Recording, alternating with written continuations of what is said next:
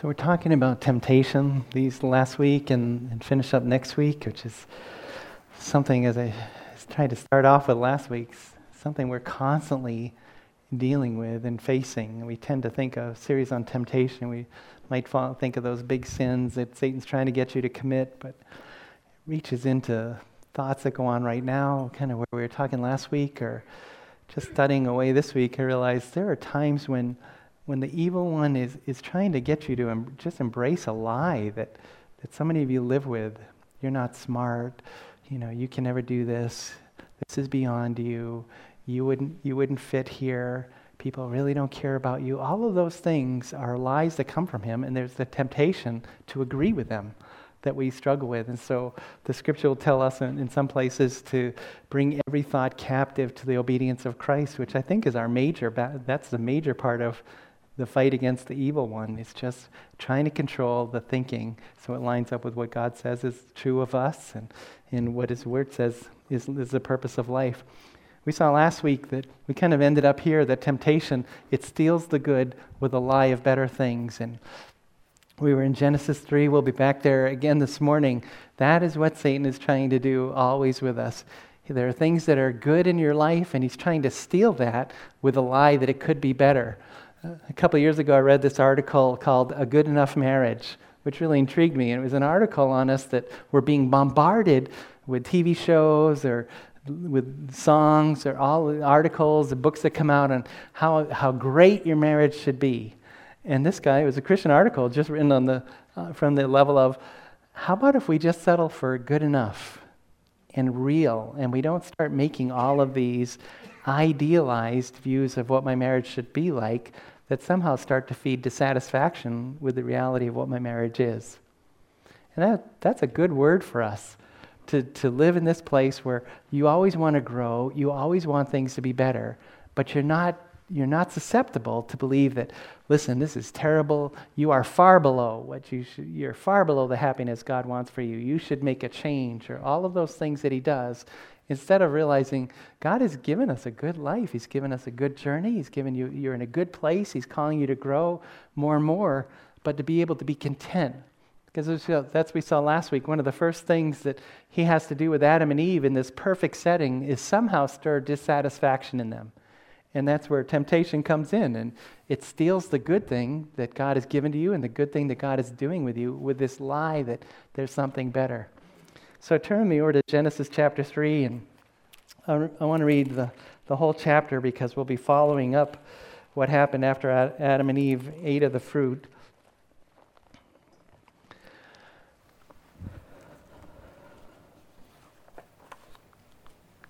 So, Genesis 3, let me start off. It says, Now the serpent was more crafty than any other beast of the field the Lord God had made.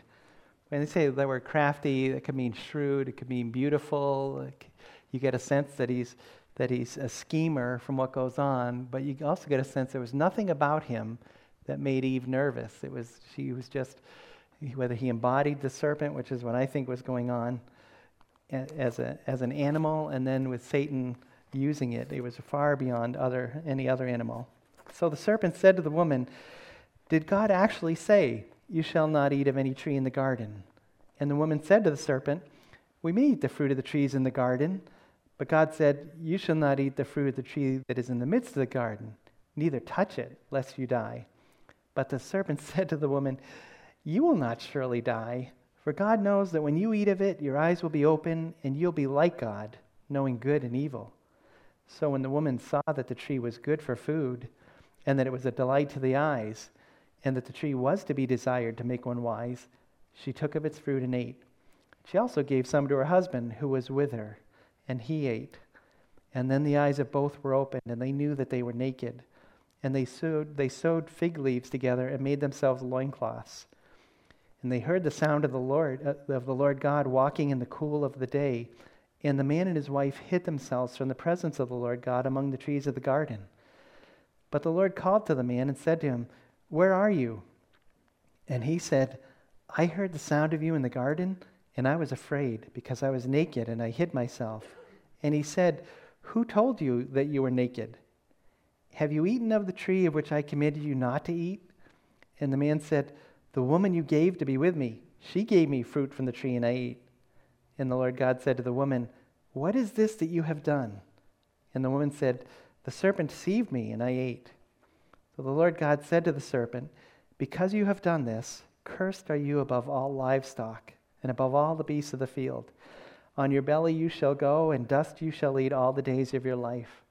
And I will put enmity between you and the woman, and between your offspring and her offspring. He shall bruise your head, and you shall bruise his heel. And to the woman he said, I will surely multiply your pain in childbearing. In pain you shall bring forth children, and your desire shall be for your husband, and he shall rule over you. And to Adam he said, Because you've listened to the voice of your wife and have eaten of the tree of which I commanded you, you shall not eat of it. Cursed is the ground because of you. In pain you shall eat of it all the days of your life. Thorns and thistles it shall bring forth for you, and you shall eat the plants of the field. By the sweat of your face you shall eat bread, till you return to the ground, for out of it you were taken. For you are dust, and to dust you shall return. Well, the man called his wife's name Eve, because she was the mother of all living.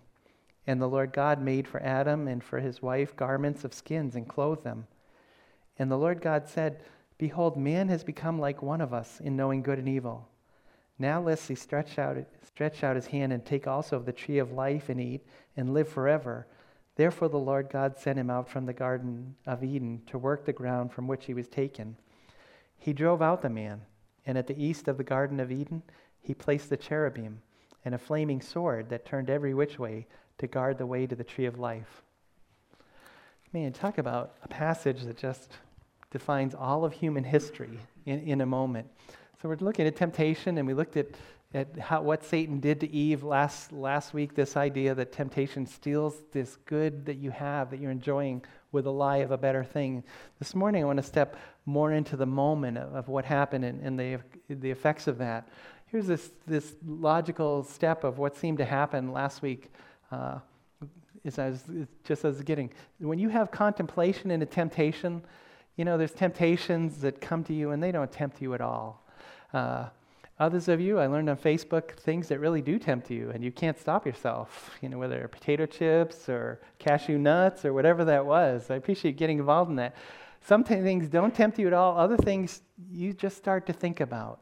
And when you have contemplation, that, after a temptation, then what you're going to end up with, you will have a realization. And after you have realization, you'll have decimation. See, when you think about a temptation and give into it, then you're going to realize what has just happened and you're going to see the effects of that. And that's what happened with Adam and Eve, isn't it? When she saw that the fruit was good, that it was good for food, that it would make you wise, then she, when she was contemplating that, thinking about it, then she ate it and then she realized what had happened. And after she realized what had happened, they both realized the decimation that was coming on them and on all of, on all of creation. And so that moment that you have, you give into temptation, that moment that you do or you think or you say, whatever it is, that moment that that happens, there are things that happen in that moment. You may not be feeling anything or see anything. And a lot of us have been deceived by that. You give in, you say something, you, you embrace a thought, you do, more likely you do something, you think, okay, nothing happened. That wasn't bad. That wasn't bad. Okay.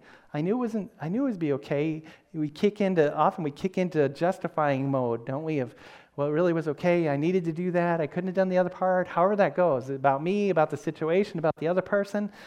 We don't feel anything. We don't see anything. And so we feel like it's okay. It's all right. Or in that moment of temptation, it may open your eyes like it did for, for Eve and Adam.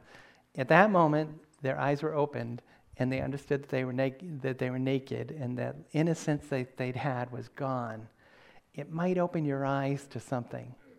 You might have, after that moment of temptation, after that moment you give into temptation, you may have a sense of, what did I do that for?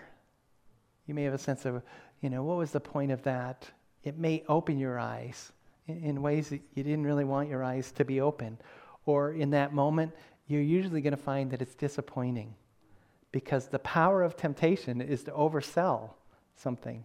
That's what salesmen do wherever they are. They're going to try to oversell you so that you come back to what it is you probably need, so that when you negotiate down and feel like you've won, you're still in a good place. Usually, you're going to find temptation is disappointing. A lot of you, if we gave you time, could come up and talk about something that you were convinced was going to be, was going to be better or was going to be worth it. Some things we know it's a huge risk. Some things we know it's not that healthy. We just feel like there's going to be, what, a rush or a benefit? You know, for some of you whose, whose journey has, has included recovery, some, there was something for some of you, for others of you, I understand, I understand it might just have been a pressure to use or, or to drink the first time. It might have just been a pressure. It might not have been, that might have been the temptation more than I want to drink, I want to use. But for others of your stories, there was something about the offer of, of drinking or of using that made it seem to make it worthwhile that now in recovery, you've learned has really been a disappointment. So, usually giving into temptation is disappointing. If not at first, then eventually down the way. And usually, hopefully, hopefully, it unleashes some sense of fear or shame or, or guilt like it did for Adam and Eve. If it does that, I say hopefully, because then that's going to be a deterrent to get you back to where you need to be. To get you, you know, I've been thinking of for these last couple of weeks is my dad. You know, my dad, as you know, my story lived a promiscuous life. I remember toward the end of my mom's life having a conversation with her, and she was very closed about, about that part of her life. In fact, my mom shielded us in a lot of ways from what was going on at home in a way that it caused us sometimes to really uh, have conflict with her, but it really protected us from things that we were too young to, to need to know. I really appreciated that as I, as I got older and had kids. But my mom said to me that, you know, they were married in August, that during the course of that summer, she had suspicions about my dad, but then just kind of brushed them off because you don't want to have suspicions about someone you're planning to marry and spend the rest of your life with, someone that's told you that they love you and they're going to be with you forever. So, my dad, if that was before they got married, gets married. And now I'm sure in his mind, like I hear from men that struggle with pornography who think, you know, when I get married, it's not going to be an issue for me anymore. And that's a, that's a lie. That's a lie, just like it was a, a lie for my dad not to realize that if he didn't deal with what he needed to deal with, that was going to happen again. And so I wonder, you know, at what point, I mean, my dad was, was just promiscuous from what I've been told. At what point did that fear, guilt, and shame stop being triggered in him? because that's when it really got dangerous for him. So, those of you that you, are struggling with temptation and, and, you fall, and that would be all of us, you know, depending on sometimes not, ser- you know, things that are pretty uh, not so significant, and other things that are hugely life changing temptations. Hopefully, you're dealing with some sense of fear, guilt, or shame that you just put before the cross because the cross has taken care of those things. But in the moment, you might, you might experience that, you might not experience that. Temptation, when you give it into it, it might lead to a cover up. You can't let people know you, you can't let people know you've done this. I mean, it might be something as innocent as, hey, when we were kids and in the days when you could leave your children home alone, in the days of my generation, I mean, the gray generation, our parents could leave us in the car alone while they went shopping for a couple hours in the winter with the car off. So those were the good old days you always hear your parents talk about. So our strategy was always if we had goofed around while my mom was gone and didn't do what we did, the last 15 minutes were spent cleaning the house. You would. You'd vacuum. I'd vacuum. That was always my job. I'd vacuum. One of my brothers do the dishes. We'd get everything ready. And so mom would come in. And now as an adult, I realized, man, talk about a confession. All mom had to do was step in the house, see it clean, and know we'd done something really, you know, but when you're when you're 10 or 11, you're thinking you're brilliant, you know. And now I appreciate my mom would kind of register that, you know, how serious was, you know, how good is it to have the house clean versus what have these knuckleheads done? You know, because now I appreciate as a single as a single parent with four boys to have the house clean, that is that was golden. So we at least we were on the track for something.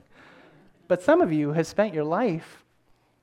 Can we even go out on that, on that ledge and say, some of you today, might still be covering things up because you've given into temptation and you've maybe made a lifestyle of giving into temptation and you know what it is to have to cover that up. And some of you, maybe you may be scared to death when you come here and people say to you, Hey, so how are you doing? Because when you cover up, you have to live with this sense of, What if somebody knows? And if, we, if we're part of a church family, some of that becomes, What if God shows somebody? What if God tells somebody? Which would really be the best thing for you if you're living in a cover up, that God would tell someone. So you see some of those play out in, in the way that our story unfolds. In the moment, you know, they didn't really feel dead. Adam and Eve didn't realize, I don't think, that in that moment, physically, their bodies were going to start to die. But they were. And then there were things that they realized right away had, ha- had happened to them.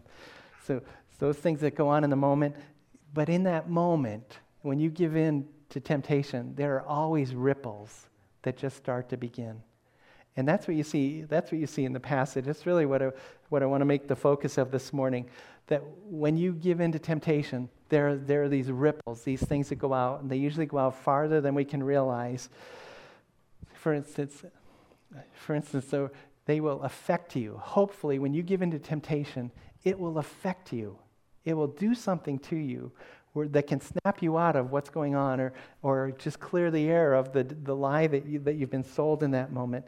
When you give into it, it's going to do something to you. That's going to be a good sign because when that stops affecting you, then something is deadened inside your heart. Like Timothy will talk about people whose hearts are calloused or people whose consciences are seared. That's a dangerous point to get to. So if you're struggling with temptation and you have a particular temptation you constantly give into, if you if that affects you, that's a good sign to you. I mean, it's never a good it's never a good sign. It's never a good strategy to keep giving into temptation. But if it bothers you, that's a good sign because the Spirit is, is still stirring in you to try to wake you up to, to, to that temptation. Another ripple you're going to see is that when you give into temptation, it affects all of your relationships. It just starts to affect relationships as, as they go out. For Adam and Eve, it affected their relationships more than they realized. They were created, they were naked, they had this innocence with each other, they were totally secure with each other, even though they were naked. If you're a married couple, you know it takes a long time to feel comfortable being naked in front of each other. But there was a security. You have to be, feel secure about yourself, you have to feel secure and safe with the other person, and they did. And the moment they, that they ate that fruit, they understood that they were naked and there was something that was wrong with that. There was something that they didn't feel safe with each other about anymore. And so they covered themselves. They didn't cover themselves once they heard God, they covered themselves the moment that it happened. So it wasn't that they were embarrassed about God seeing them that way, which would think about that. It was, it was there was something between them that, that had changed and that they needed to cover up, even though it was just them. It affected, it affected their relationship with each other. They went from this perfect marriage, this perfect relationship where they would serve each other. Adam would, Adam would have been the head of that because he's created first. Scripture will say that later. But they function in this perfect partnership in marriage, and that gets changed. That, that element they have of supporting each other will now go to blame. Adam, where are you? Oh, I'm here. Well, why did you eat the fruit? Because the woman you gave me, what did you give me her for anyway? I was happy without her. You know how that goes because we all have that twisted thinking still. It's her fault. I mean, you know, they, you go from you go from absolute perfect, I love you, honey, I would never do anything to hurt you because I didn't even know things that would hurt you. That's where they were living. To man, she was a mistake, wasn't she, God? You know, I love the. There's just a few commentaries that are written by people that aren't realists that say the reason that Adam ate the fruit was because he was so in love with Eve that he didn't want to be apart from her. Yeah, well, a couple verses later, he's throwing her under the bus that hasn't been invented yet, you know? So there he is. It affects their relationships. When you, when you give into temptation, it's going to affect your relationships, especially if you're covering things, because there's part of you now that's hiding. And the best relationships are open. So if you start hiding and covering, you've got to lie, you've got to be somebody you're not. There's a lot of pressure to that, and there's, there's not very much that's genuine in that. And so it just starts to roll out and to affect those relationships. It affected their relationship with each other. It affects their relationship with God. They hide from God. Which, think about that. We're going to hide in these trees from God. It's like when you play, you know, hide and seek with your three year old, and they're hiding on the other side of the kitchen table, and you've got to go in and, oh, where's Bella? Bella, where are you? And you're right there, but can you come up with somewhere better? Where are you? You got to do this thing. They're hiding from God. I mean, later on in Scripture, David's going to wrestle with this. David's going to say in Psalm 139, Where can I go from your spirit? Or where shall I flee from your presence? Kind of in the sense of if I wanted to. If I ascend to heaven, you're there. If I make my bed in Sheol, you're there. Uh, if I take the wings of the morning and dwell in the uttermost parts of the sea, even there your hand shall lead me, and, your right hand shall hold me. If I say, Surely the darkness shall cover me, and the light about me be night, even the darkness is not dark to you. The night is as bright as the day, for darkness is as light with you. Yeah. They're trying to hide from him, so it affects their relationship with him. They've had this amazing relationship with God where he, they, they know that they are perfectly okay with him, where in some ways he's got to be showing them how creation works. You know, so he comes in the cool of the day, he comes in the evening as they understand that, and he, he's looking for them. He's looking for that next conversation with them, and they're hiding from him. You know, they're hiding in the very things that God created for them, and they're hiding with these, these coverings that they've made, and they think they're out of sight of him because it's now it's affected their relationship with him. So you give into temptation and you feel like I've got to, I've got to, maybe I'm going to pray more so that God will give me some slack over here on my temptation, or I'm going to go to church more. or There's these things we do to try to make up, like we're, which are our way. I think they're our way of hiding from Him. You know, maybe He won't look at this if, if, I'm, if I'm doing this over here. Don't we do that? We do that in our relationships with each other. Hey, what happened to this over here? I don't know, but have you noticed this? You know, which is kind of goes back to our strategy. I don't know who broke that, mom, but look how clean the house is that's, that's kind of what we do. And so it, it affected their relationship with God, affects our relationship with God, affects their relationship with creation. We'll see that in a couple minutes. Their relationship with creation was perfectly harmonious. What you get from Genesis 1 from the Lord, and then we expand a little more in Genesis 2, is that creation is going to be easy to take care of. All they've got to do is, is pick the fruit and eat it and manage it.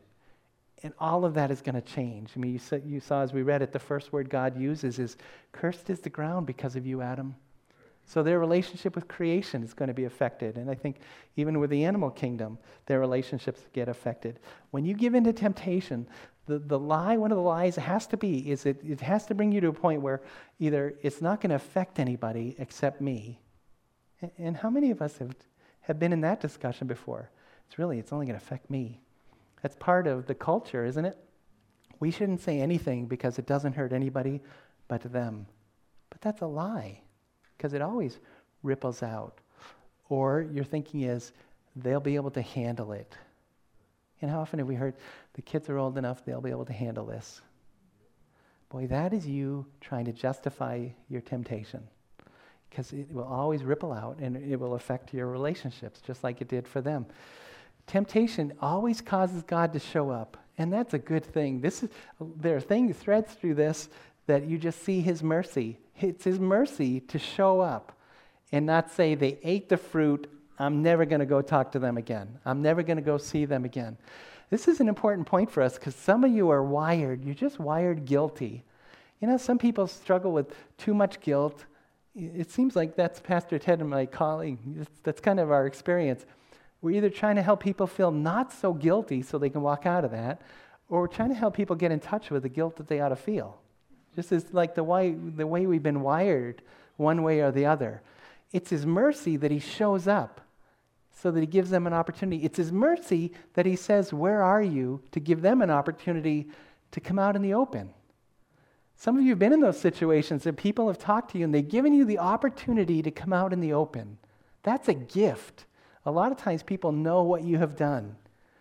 You know, now, now again, it's uh, so much of I feel like what I've learned, you know, I just learned as growing up as one of four boys and growing up with a single mom. But those times now when I understood, do you have something you want to tell me? Now I understand that was not, shoot, I've been outed. Who outed me? How much do I tell? How much do I say? How can I find out what she knows? Now I understand that's mercy. To give someone an opportunity to just come clean. You know, as a parent, we used to do that. Listen, I'd rather have you hurt me than lie to me. That's what we would tell our kids. Really, and that whole thing that it's going to hurt me more than it hurts you, that really is true. That really was true, I learned. But I want to know the way you can hurt me most is by lying to me. So God shows up and he gives them this mercy. Where are you? And and what have you done? You know, even when he says to Adam, and he knows, he says, Who told you that you were naked? Think about that. It's almost like Adam, did somebody tell you you were naked? Or did you eat the fruit? Boy, that's almost more, that's almost harder, isn't it? When somebody says to you, and you know, when, when you're walking through a confession with someone, which is a gift to them, it's so helpful to you, but it's a gift to them when they say to you, listen, how did this happen? Did, you know, did somebody jam that down your throat? Or did you really take it? I mean, that's a, that's a kind thing for God to say to him. Who told you that you were naked? Or did you find out because you ate the fruit? See, he leads with mercy. And in all of our stories, that's exactly how God has come to us, right? He leads with mercy. So appreciate even in, in some of what Annie said or prayed over that song. He, he comes to us and we find out we don't have to be afraid of him. So many people are afraid to come to him, but he's leading with mercy. So if he leads with mercy, we can step toward him. You know, we'll, we'll have to encounter justice and we'll have to encounter judgment as you're going to see, but, but he leads that way. He just shows up. So Adam's able to come out and he's able to stop hiding, which is the best thing that could, that could happen to him. It says in, in that relationship, uh, in, that, in that way, uh, actually, yeah, I want to go on. I want to go on to my next, to my next part. Yeah. God shows up, but when you give in to temptation, it snowballs more than you think. We think that what we have to think about temptation is it's going to be maybe one time. This is the last time. How many of how many times have we all said that about a particular thing? This is the last time. I mean it. I'm going to be stronger. I'm not going to go that way. I'm not going to talk to him. I'm not going to talk to her. I'm going to stay away. I'm going to, whatever that is. This is the last time. And it just snowballs out more than we think it could snowball out. When Adam and Eve, when they eat that fruit, they're not really sure what death means, maybe, but it doesn't feel like they died when they took the fruit. And, and they could have no idea how wide that would go. You know, M- Monday, uh, we shared Wednesday night. Monday, we found out that Cindy's mom's roommate passed away. That's a result of what Adam and Eve have done. You know, John Dakota is back in the hospital. That's a consequence of what Adam and Eve have done. You know, uh, uh, Victoria Roy, she's going to have a baby really soon, we're hoping. and it's really going to hurt. Said, said like a true guy. Yeah. They'll give her the drugs, and that's praise God for him, whoever invented those drugs. Yeah. Yeah. I remember we went natural with our, I think with Josh, only because that hospital didn't give drugs, but I'll never forget the look on Cindy's face when she found out they didn't give drugs. but that's another story. Yeah. yeah. When Victoria's going through that, that is Adam and Eve's fault. We are thousands of years later and thousands of miles away and billions of people later, and the effects of their sin continue on. Look at what Romans 5 says about it. It says, Therefore, just as sin came into the world through one man, and death through sin, so death spread to all men because all sinned. They could have no idea that's how it would snowball. If I can take a, a quick aside, this is a verse that helps me speak back to the whole evolution. Is there a biblical evolution? Was there did God use evolution to however however God created, you had to end up with one man that sin comes into the whole human race through. So it just seems to me it just seems most consistent with all the scripture teaches just to take Genesis as literal as, as God puts it out there and as other writers will quote of it. But Adam and Eve, one sin, one moment, and it just ripples out. It ripples out to everything. It just snowballs. And some of your stories can talk about that. Boy, I thought it would just be me. I never had any idea it would become this big. And, and some of you have been caught up in that. You're trying to cover up, and now you're trying to cover up wider, and now you're trying to cover up even wider. And it just snowballs. Temptation will always ripple out, it will always snowball farther than you thought. Wider, deeper, and more intensely for Adam and Eve than they would ever thought possible. It, it ruined their relationship. In the next chapter, when they have two boys and one of them kills the other, that is the snowball of what they started. So one of the things when you're when you're weighing out temptation and when you're going through that in your mind, which should let you know I'm already I'm already in a dangerous point when I'm starting to negotiate this temptation, you've got to realize this is going to snowball more than you think and beyond what you can control. Because that's the other lie we tell ourselves, right? Well, I'll be able to contain it. I'll be able to control it. And not not always so. Not always so.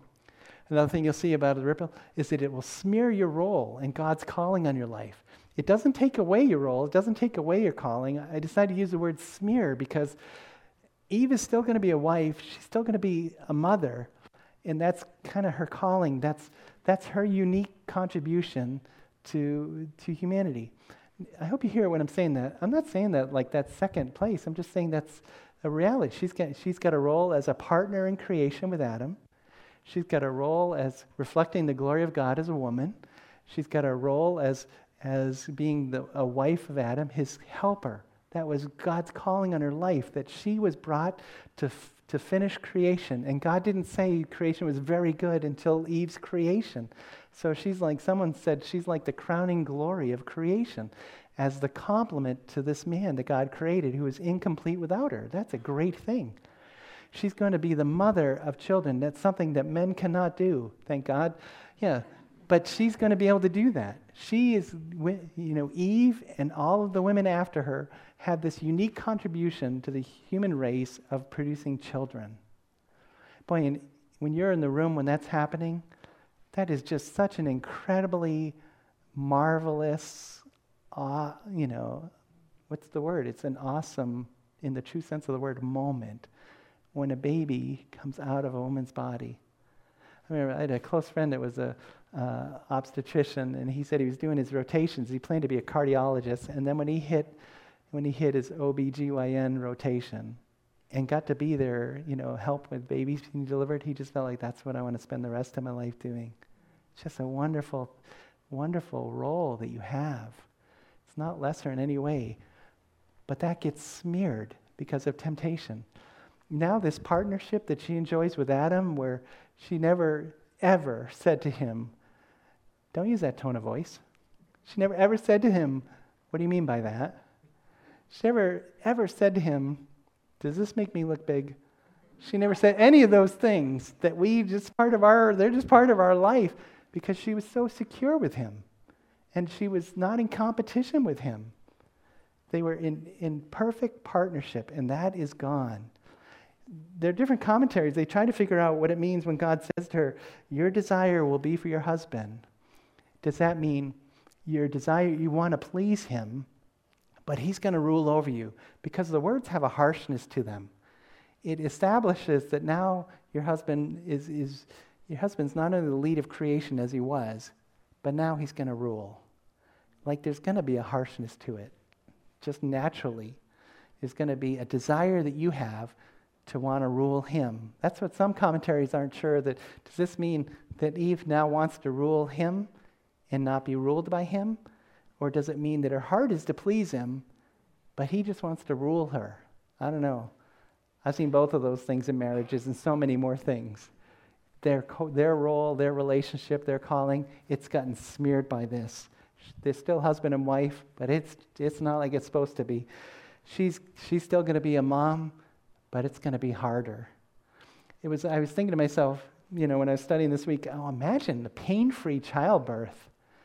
I mean, that's how, that's how I thought it would be. But he says to her, I will multiply your pain in childbirth. So evidently there's going to be some pain, just not that much. I don't know how that works. So I've also heard, I was in a class one time, and the teacher was saying he heard somebody preaching that women should take no drugs during childbirth because that kind of undoes the curse.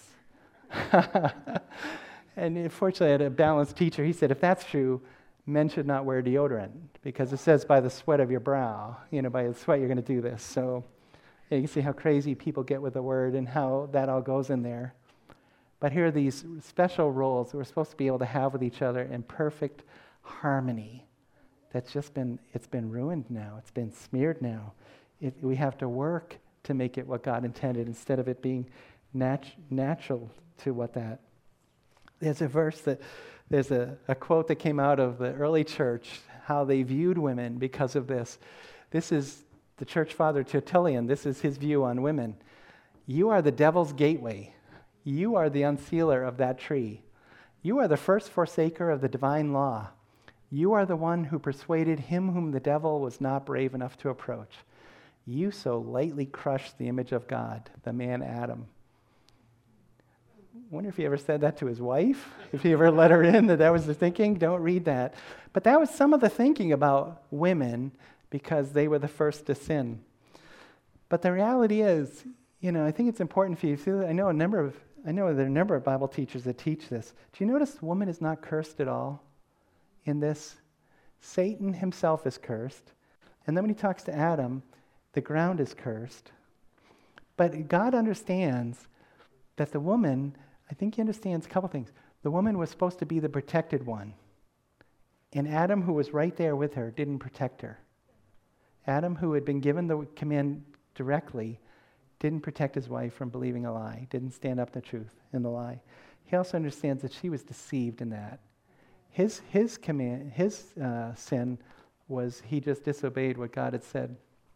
I took, I remember, you know how you take some tests in school and you know you got it wrong, and for the rest of your life you're going to remember the right answer.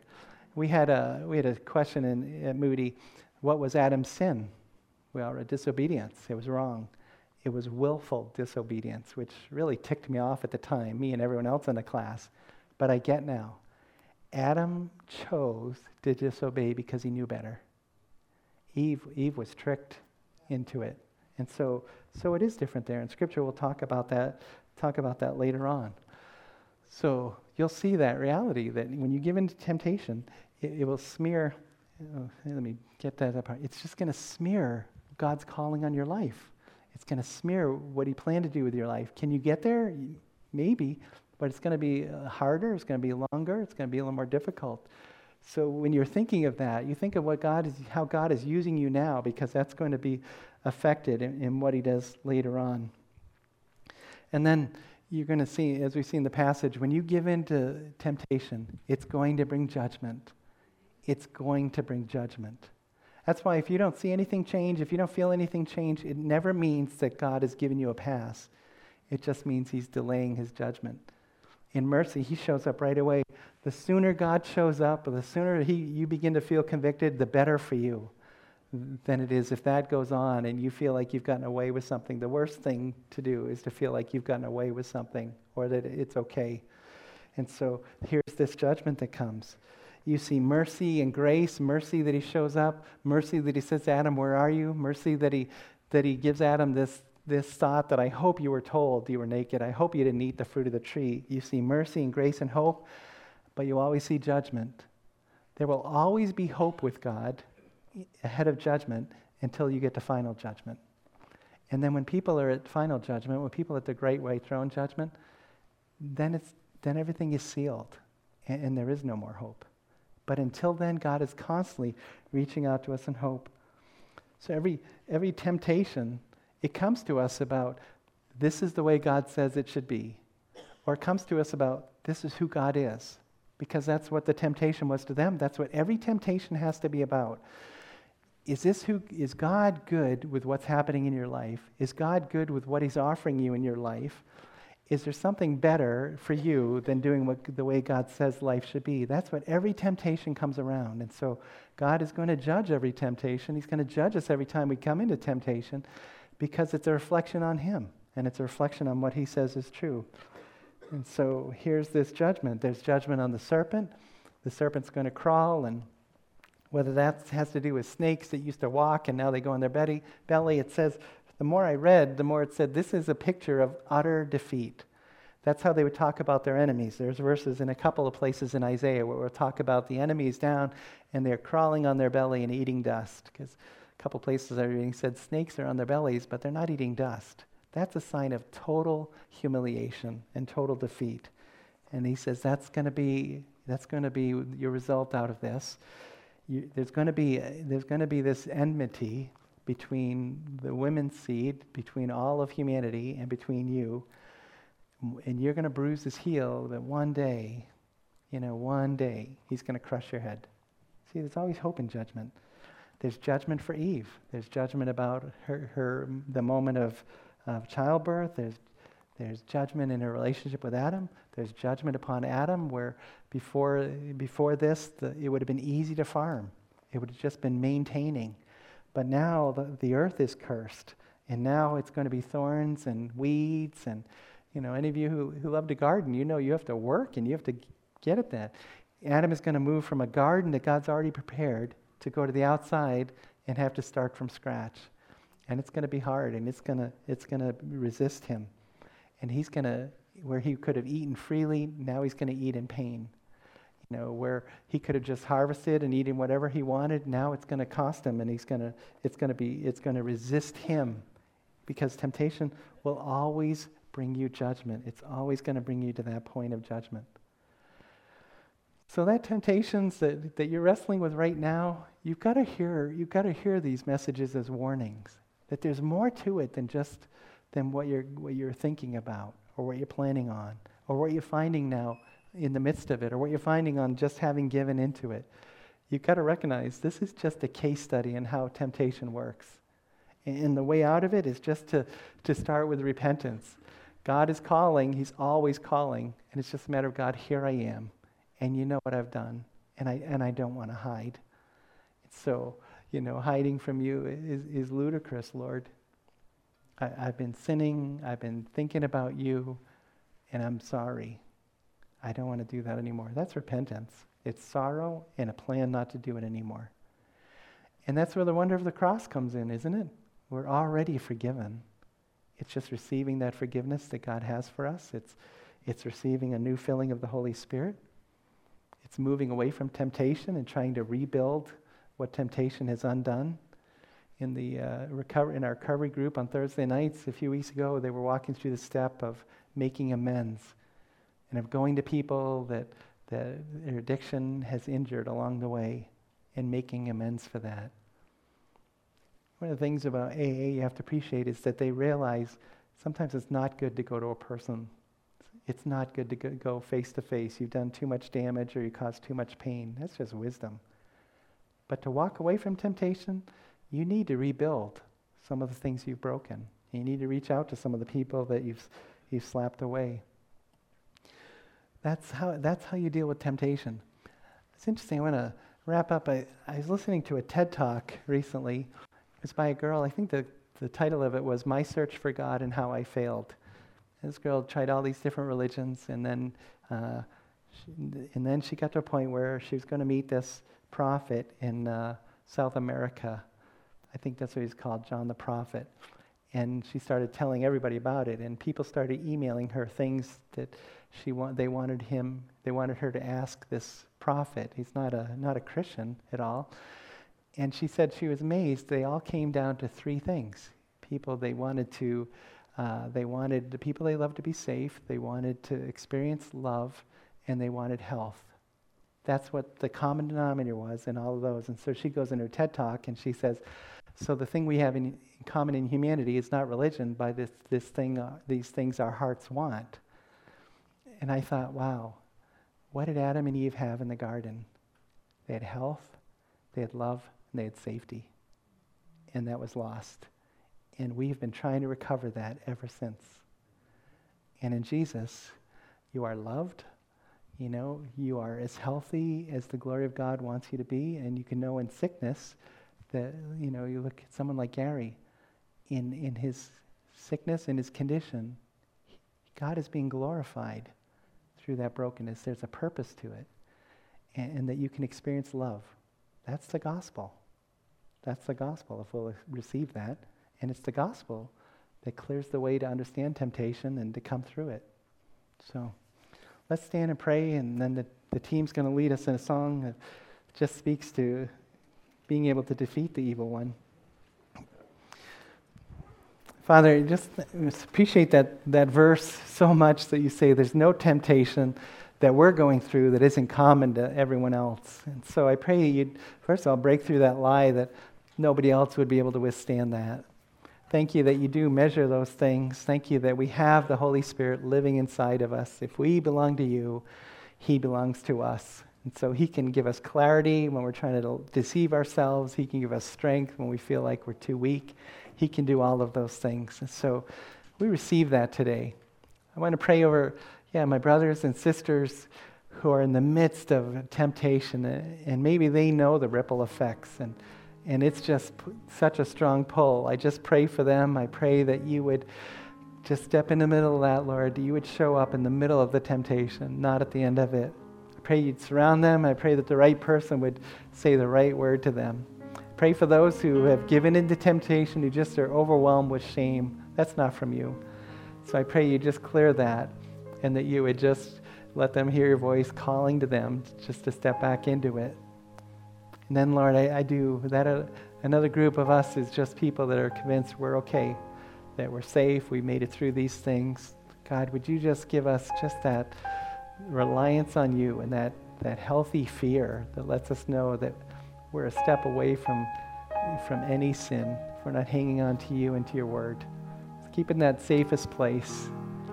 Thank you. We found those things that everyone is searching for, and we pray that you'd help those just to be enough for us your love, you know, sense of safety with you, and the health you choose to give us. Pray that to your glory. Amen. Get to the end of the song. If you're on the prayer team, if you just come on up so you'd be ready to pray with people. You are who you say you are. You'll do what you say you'll do. You'll be who you've always been to us,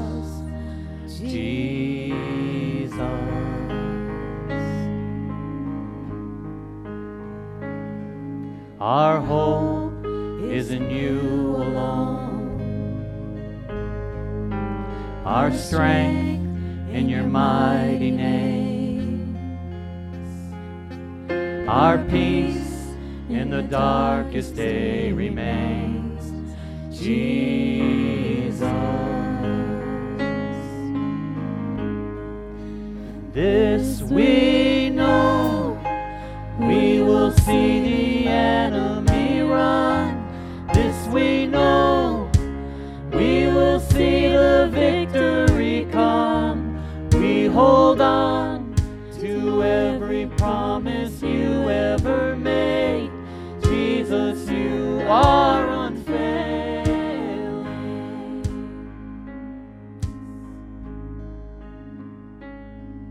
Our guide through the wilderness, our joy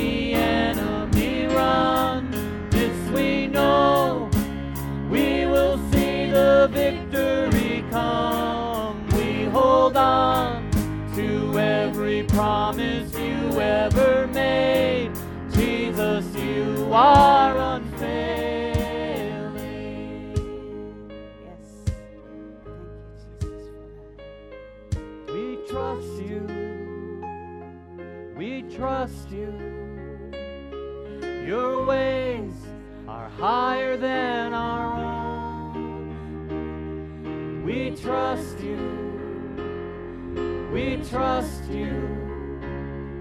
Your ways are higher than our own. Oh, we trust you.